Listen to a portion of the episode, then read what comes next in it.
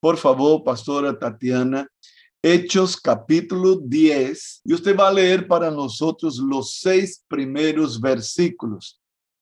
Había en Cesarea un hombre llamado Cornelio, centurión de la compañía llamada la italiana, piadoso y temeroso de Dios con toda su casa, y que hacía muchas limosnas al pueblo y oraba a Dios siempre.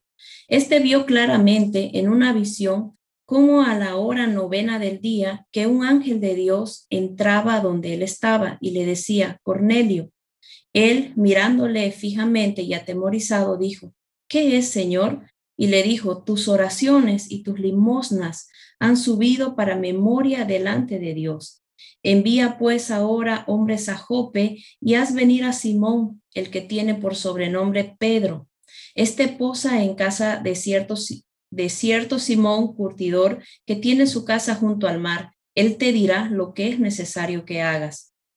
Wow, eh, ese es un texto. Estamos empezando eh, esta, esta mañana de, de, de, meditación, de estudio en la palabra de Dios con este texto precioso que debe eh, instar a cada uno a creer que nuestras oraciones suben a la presencia del Señor. Y aquí el texto dice, para memoria, para memoria. Escucha, hermano, tu oración de hace 15 días atrás o de hace dos años atrás. Estas oraciones no fueron olvidadas por el Señor. Escuche, mi oración sube para memoria ante la presencia de Dios. Y dos cosas ahí que suben y están presentes delante del Señor como un memorial. Mi oración y mi ayuda al necesitado. Dos cosas importantes que están aquí conectadas. Mi oración y mi generosidad. Dios espera que estemos delante de Él como hombres y mujeres de oración. ¿Cuántos quieren que su oración suba como un memorial y que Dios tenga presente nuestras oraciones? Yo creo que cualquiera de nosotros aquí que tenemos dos dedos de buen sentido, ¿no? Eh, no queremos que, que, que este tiempo de oración sea un desperdicio. Y qué bueno saber que estamos haciendo una obra y un trabajo que funciona. Mi oración, tu oración, mi hermano, sube delante de Dios como un memorial.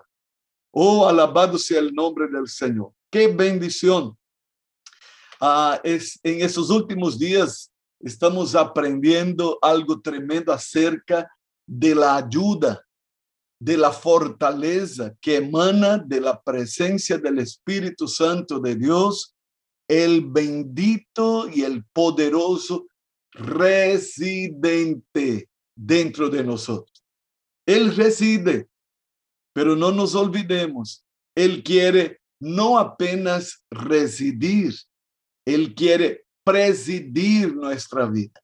Las canciones que cantamos hoy, qué bendición, qué tremenda y una de ellas decía, sé tú mi ancla, sé tú el centro, sé tú mi norte, sé tú mi dirección. Sí, porque ¿qué sabemos del día de mañana? ¿Qué sabemos de lo que va a pasar hoy día? Pero si estamos tomados de la mano con el Espíritu Santo y si nuestro espíritu, ¿no? Eh, se entra en línea con la presencia del Espíritu Santo de Dios, tomaremos las mejores decisiones, iremos por el mejor camino, estaremos protegidos bajo la sombra del Señor. Escuche, Dios tiene lo mejor para nosotros y nos dio este tesoro. Sí, el apóstol Pablo dice que tenemos un tesoro en vasos de barro ¿Qué vasos son estos? Nosotros. ¿Y qué tesoro es este? Es el dulce y poderoso Espíritu Santo de Dios que habita nuestro espíritu.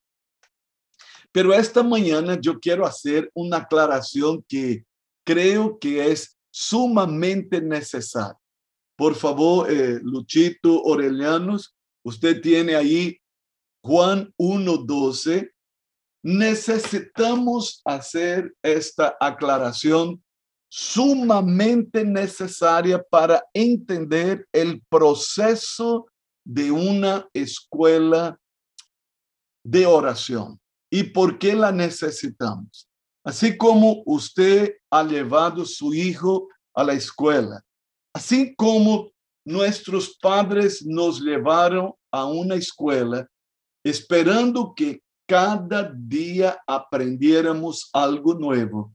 Cada día pudiéramos avanzar en nuevas dimensiones, estoy hablando en términos intelectuales, y a la medida que íbamos creciendo físicamente, también tuviéramos posturas distintas en lo que dice respecto a la sabiduría, al aprendizaje, al conocimiento de la vida.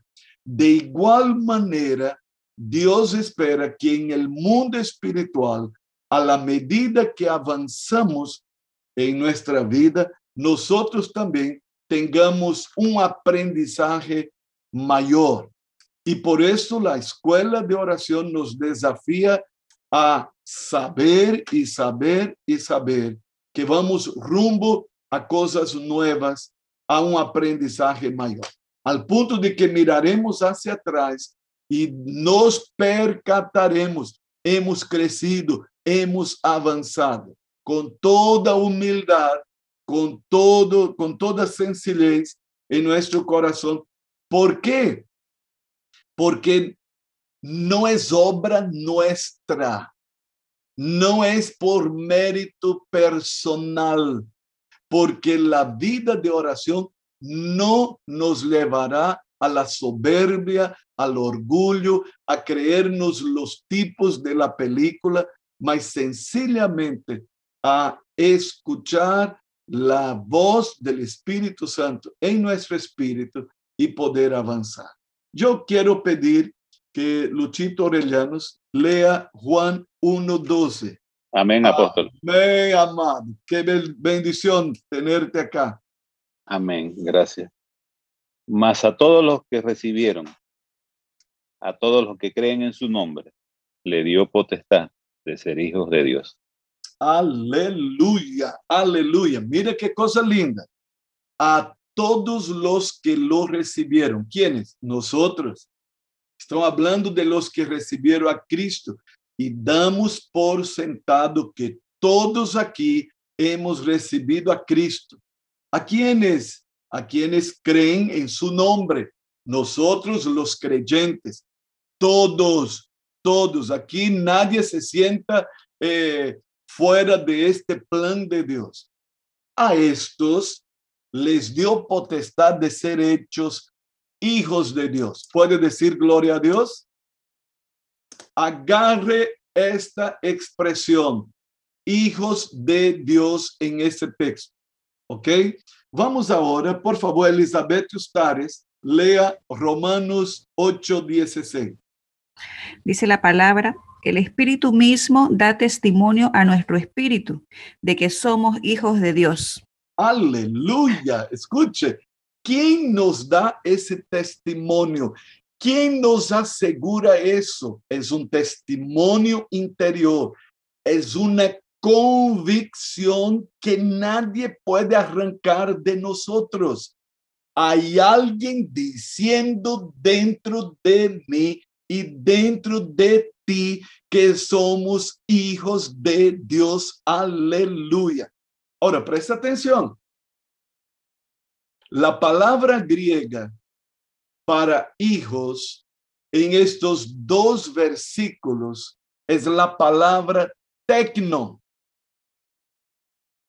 Y tecnon en griego es niño. Ah, apóstolo, pero un niño es hijo. Es verdad. un niño es hijo, pero es niño. Y estos dos versículos hablan de una realidad extraordinaria. La experiencia del nuevo nacimiento, la experiencia de haber recibido a Cristo, la experiencia de haber creído a Jesús. Este recibió el poder de ser hecho hijo de Dios. Mas la palabra griega es traducida adecuadamente para niño. Pero un niño es hijo, pero es niño. Por ejemplo, estamos aquí con, con, con Azaf. Azaf tiene cuatro años y nos alegra el corazón. Estamos aquí ayudando a Pérsida en este proceso de la escuela, pero es niño él es hijo de Pérsida y de, del pastor Ricardo, pero es hijo, pero es niño. Y el texto dice, y Jesús inclusive dijo que aquel que no se hace niño no entra en el reino de Dios. ¿Cómo es que todos empezamos en el caminar cristiano siendo niños? Pero un niño es hijo, alabado sea Dios. Pero es niño. Necesitamos entender eso clarito para entender el proceso de crecimiento espiritual que tiene que darse para que podamos eh, honrar debidamente al Padre, aquel que puso su semilla en nuestro corazón. Todos empezamos como hijos de Dios, mas claro está, como niños, porque la palabra griega utilizada es tecno, y tecno es niño. Y usted sabe que, por ejemplo, uh, hay cosas que no podemos demandar de un niño. Hay cosas que no podemos confiar en manos de un niño, porque es niño y aunque sea nuestro hijo, no podemos eh, eh, dar responsabilidades a niños. Aquí está, eh, aquí están los hermanos David y Jimena, ¿no? Y ellos tienen dos niños que yo llamo a él de mis amigos, ¿no? E são niños preciosos quando iam ao Shabbat, eh, quando eh, participavam dos cultos, os dois veniam, os dois me saludavam, me abraçavam. E eu tenho absoluta segurança que Davi e Jimena não podem entregar ao menor de seus filhos um cheque para que vaya a cobrar em el banco eh, ganadero el banco Unión. ¿Por quê? aunque sea su hijo, aunque sea su hijo, los niños, ellos no pueden hacer tareas de gente grande. Ellos no pueden representar al padre en situaciones que solo un maduro puede hacer. Y aunque sean hijos, y lleven su apellido y tenga derecho a todo lo que el nombre y el apellido de David Jimena les conceda, ellos no pueden representar al Padre todavía porque son niños. Oh, entonces Elizabeth puede leer para nosotros Romanos 8, 14. Escuche, Elizabeth había leído Romanos 8, 16. Ahora ella retrocede dos versículos y lee el 14. Por favor. Dicen, porque todos los que son guiados por el Espíritu de Dios, estos son hijos de Dios. Otra vez, otra vez. Porque todos los que son guiados por el Espíritu de Dios, estos son hijos de Dios. Estos son hijos de Dios. Ahora tome la expresión hijos de Dios. Y la palabra griega para hijos no es tecno, no es niño. La palabra griega para hijos de Dios en este versículo es huyos. Huyos. Y huyos es el hijo maduro. Es el hijo con credenciales. Es el hijo que honra al padre. Es el hijo que representa al padre en situaciones necesarias, en situaciones en que el padre le pone para representar. Es el hijo maduro. Ahora preste atención. En ningún lugar del Nuevo Testamento Jesús es conocido como niño. Jesús nunca es llamado de niño de Dios. Por lo tanto, cae por tierra este culto al divino niño y eh, esa, tal historia del niño Jesús de plaga, de Praga, ¿no? Eh, esas cosas que Roma inventó. Escuche, Jesús nunca fue llamado de tequinon, nunca fue llamado de niño. Jesús siempre es llamado de Huyos de Dios. Y sabe, Huyos es el hijo con credenciales. Es el hijo que no avergüenza el padre en ningún lugar. Y aquí el texto dice, los que son guiados por el Espíritu de Dios, estos son juyos. Estos son juyos. Y sabe, el desafío es llegar a la estatura del varón perfecto, dice el apóstol Pablo escribiendo a los Efesios. Y este varón perfecto es juyos de Dios, el Hijo de Dios, Jesucristo, nuestro modelo. Y sabe, porque Jesús es Dios de Dios, ¿por qué? Porque Él fue un hombre guiado, dirigido, movido por el Espíritu Santo de Dios. Y aquí necesitamos entender, hay un largo camino a recorrer. Aquí de repente todos estamos en el mismo nivel. Aquí tenemos gente que empezó su vida cristiana hace 43 años, como es mi caso. Otros un poco más eh, reciente, pero todos, absolutamente todos, empezamos como tecno de Dios, como niños de Dios. Y la Biblia no pone esta traducción de niños, pone hijo porque un hijo, porque un niño, aunque niño, es hijo. Mas necesitamos entender, tecno es niño. Y este niño, como está diciendo Alejandra, necesita transformarse en juyos de Dios, el hijo maduro. Interesante eh, hemos visto que el Espíritu Santo es el Espíritu de verdad y Él es totalmente confiable. Necesitamos confiar en Él y dar nuestra mano para qué? Para que Él pueda guiar nuestra vida cristiana. Si de repente usted empezó en la escuela de oración la semana pasada y ya está pensando en desistir y está diciendo, ah, ¿cómo será? No.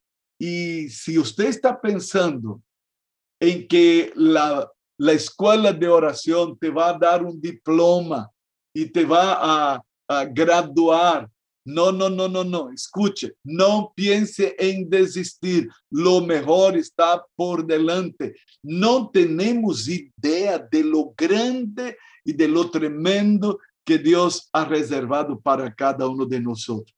¿Qué tenemos que hacer? Tenemos que salir de la condición de niños.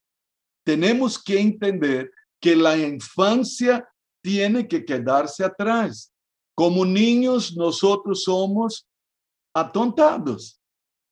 No es verdad que los padres están todo el tiempo cuidando de que los niños no metan eh, eh, el dedo en el enchufe.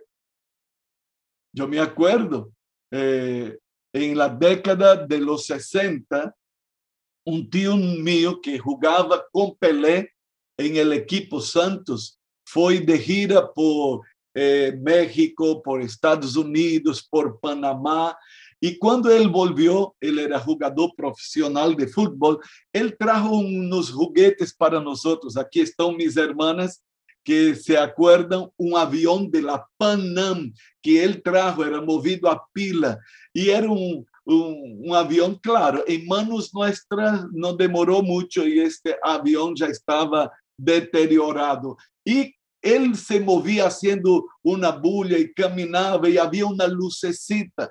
Cuando fregamos el avión este, yo me acuerdo que yo saqué la lucecita de, del avioncito, eso yo pelé el cablecito y yo dije, yo voy a prender la luz. Abrí el cable y fui poner en el enchufe.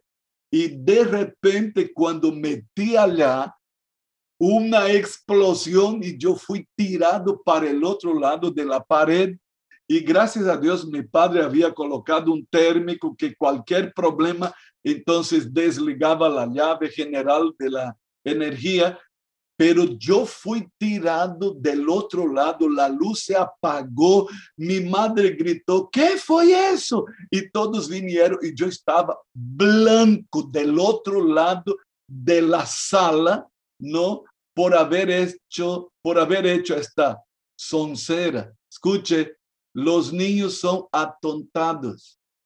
Y muchas de las burreras que hacemos en nuestra vida espiritual es porque somos niños. Los niños son apresurados, los niños son distraídos, los hijos están, los niños están afanados por conseguir lo suyo a lo que sea. Escuche, puede de repente hablar de nuestras experiencias. Usted sabe que los niños se cansan de las lecciones, ¿no? Otro día estaba Azaf diciendo, y gracias a Dios que la profesora no escuchaba, él decía para su abuela, abuelita, estoy cansado. Él ya estaba aburrido, él no quería saber de las lecciones. Los niños nos cansamos fácilmente. Es propio de niños cansarse, distraerse. Y ahí usted puede entender cuántas veces estamos distrayéndonos de un juguete para otro juguete. Estamos queriendo cambiar porque los juguetes para los niños, ellos son sumamente coloridos, ellos hacen bulla, porque lo que llama la atención de un niño es los juegos, los colores, los, las bullas. Haga el paralelo en el mundo espiritual y usted se va a dar cuenta de que verdaderamente necesitamos salir de la condición de niño. Por favor, Pastor Caíto, lea para nosotros Hebreos 5, del 11 al 14. Amén. Acerca de esto tenemos mucho que decir y difícil de explicar, por cuanto os habéis hecho tardos para oír. Porque debiendo ser ya maestros, después de tanto tiempo, tenéis necesidad de que se os vuelva a enseñar cuáles son los primeros rudimentos de las palabras de Dios. Y habéis llegado a ser tales que tenéis necesidad de leche y no de alimento sólido. Y todo aquel que participa de la leche es inexperto en la palabra de justicia, porque es niño. Pero el alimento sólido es para los que han alcanzado madurez, para los que por el uso tienen los sentidos ejercitados en el discernimiento del bien y del mal. ¡Wow! ¡Qué texto más claro no puede haber! hablando acerca del desafío de avanzar en nuestra vida espiritual. El autor de Hebreos posiblemente Pablo, ¿no? Él dice, tengo mucha cosa que decir, pero que no es fácil de explicar. Y para mí va a ser complicado porque ustedes eh, se han hecho tardos para oír. Wow, ¿cuántos de nosotros tenemos la dificultad de oír? Somos más apresurados para hablar, ¿no? Hablamos, hablamos por los codos y tenemos dificultad de oír. Para escuchar, deja que yo te explique todo, porque inmediatamente empezamos a escuchar algo, ya queremos dar nuestra opinión, ya queremos presentar nuestro juicio. Y aquí él dice, por cuanto ustedes son tardos para oír, yo tengo dificultad de explicar muchas cosas porque rapidamente já queremos sair para a ação, rapidamente já queremos mover-nos em, em, em, muitas coisas. E ele disse: Por quanto ustedes são tardos para ouvir, eu tenho dificuldade de explicar algumas coisas. Ele disse: Eu tenho que estar falando o mesmo todo o tempo. Ustedes deveriam já estar tomando alimento sólido, mas agora ustedes têm necessidade de leite. E todos sabemos que a leite é para os niños. E ele disse, porque são niños, porque são niños. El niño não pode salir de la leche. E muitas coisas em nossa vida espiritual não vamos alcançar. ¿Por quê? Porque solo queremos leche, não queremos avançar em coisas maiores em la vida. O versículo 14 diz: El alimento sólido es para los que han alcanzado madurez, madurez, para los que por el uso, y aquí esa expresión es importante, por el uso. Hay que usar, ¿qué cosa? Los sentidos, el oído, la lectura, la, eh, tenemos que usar todos los sentidos espirituales en el sentido de hacer la separación entre el bien y el mal para avanzar en una conquista en nuestra vida espiritual. Y el hermano Juan Carlos Peña va a leer el capítulo 6, versículos de 1 a 3 que sigue el apóstol Pablo desafiándonos en este proceso de dejar de ser niño para llegar a ser maduro. Por tanto, dejando ya los rudimentos de la doctrina de Cristo, vamos adelante a la perfección, no echando otra vez el fundamento del arrepentimiento de obras muertas, de la fe en Dios, de la doctrina de bautismos, de la imposición de manos, de la resurrección de los muertos y del juicio eterno. Y esto haremos si Dios en verdad lo permite. Aleluya. Gloria a Dios que Dios nos está permitiendo este tiempo maravilloso para acercarnos, para conocer, pero Dios quiere que avancemos a cosas mayores. ¿Cuántos pueden decir amén? ¿Cuántos están listos para oír y permitir que el Espíritu Santo nos guíe a toda la verdad.